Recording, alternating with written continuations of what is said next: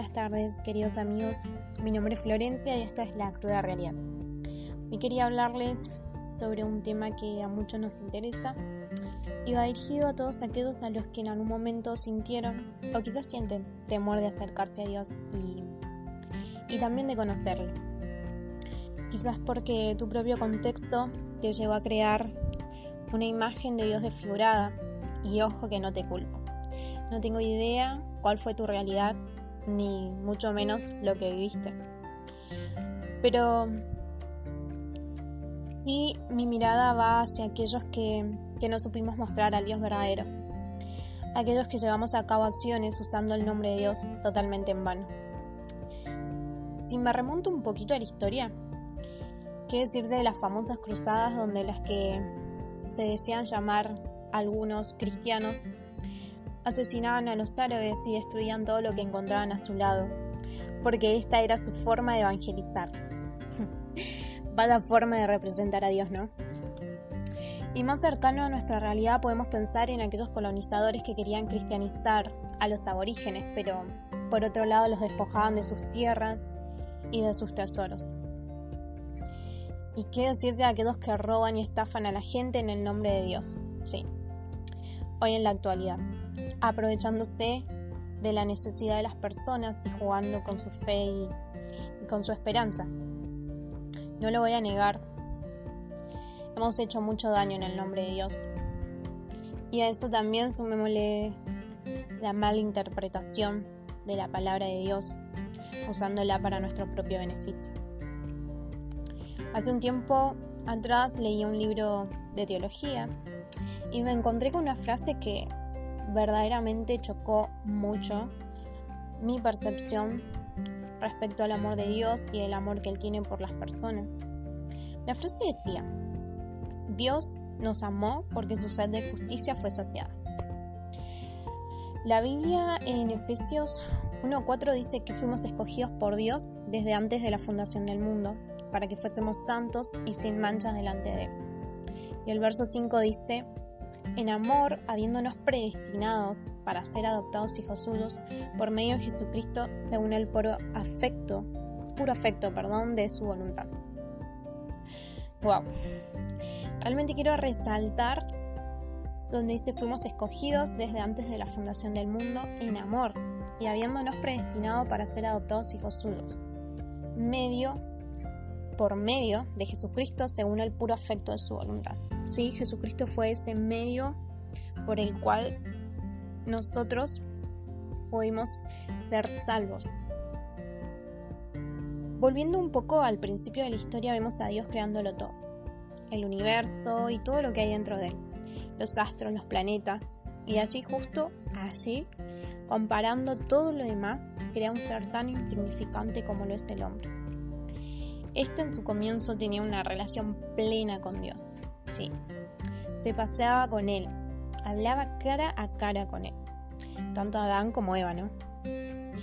Pero por una muy mala decisión, todo esto se ha interrumpido, el hombre peca y por consecuencia es destituido del lugar de privilegio donde Dios mismo lo había colocado. ¿Cuánto creen? ¿Cuántos creemos en realidad? Que esto lo tomó por sorpresa a Dios. Déjame decirte que de ninguna manera, como Dios es omnisciente, es decir, todo lo sabe. Ella conocía lo que el hombre iba a cometer. Ya tenía en sus manos un plan que lo conectaba directamente al plan original. Él quería tener una relación estrecha e íntima con el hombre. Ella no sería simplemente una relación de creador y criatura, sino que ahora Él nos adoptaría y pasaríamos a ser sus hijos de Dios y Él nuestro Padre. A ver, esto no es algo inventado. Dios nos amó, Él amó su creación. Él amó al hombre desde el momento en que crearlo ya estaba en su corazón y en su mente.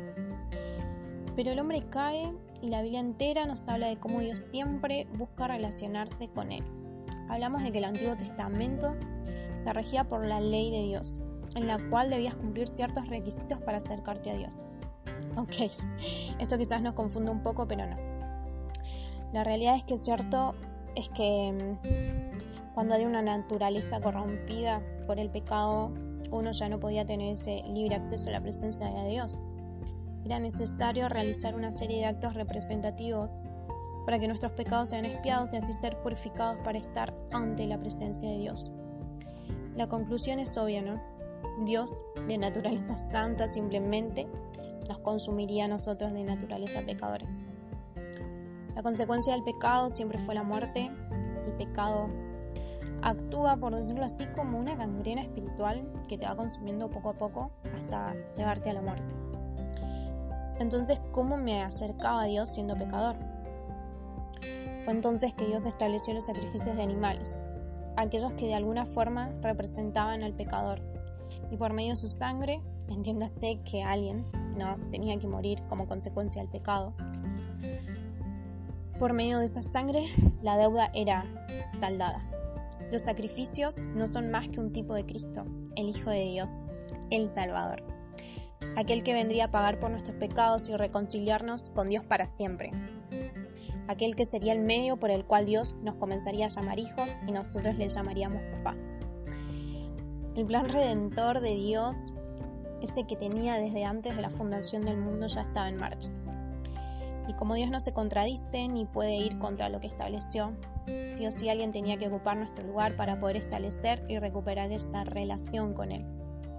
En su corazón ya éramos amados y ya éramos adoptados.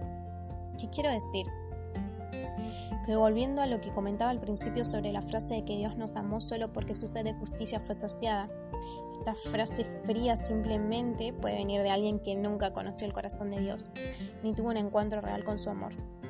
Repito, en su corazón ya éramos amados y ya éramos adoptados. Solo faltaba el Cordero expiatorio, ese que nos habilitaría no solo un par de veces, sino que una sola vez y para siempre el libre acceso a la presencia de Dios. La adopción de Dios al hombre como hijo ya no sería fuerte deseo en su corazón sino un hecho concreto y real, el cual podemos vivenciar todos aquellos que hoy le creemos y le decimos que sí. Aquellos que pese a la imagen errada que un día teníamos, decidimos dar un paso de fe y esperar algo mejor.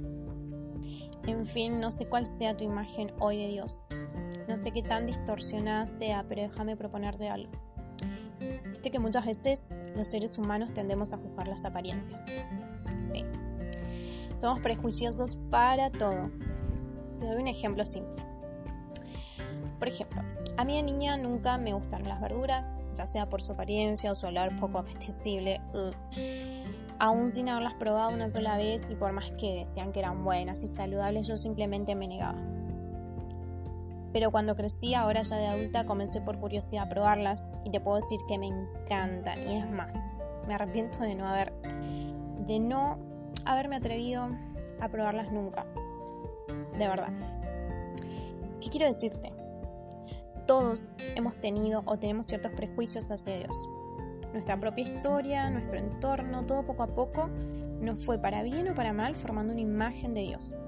Pero solo cuando te animas a dar ese paso de fe y conocer a Dios, no por lo que otros te dicen, sino por lo que vos mismo estás experimentando con Dios, tu prejuicio es derribado por eso te digo que no te quedes solamente con lo que otros dicen. Conoce a Dios vos mismo. Te puedo asegurar que te va a pasar lo mismo que pensaba yo después de comer las verduras, porque no me atreví a probarlo antes.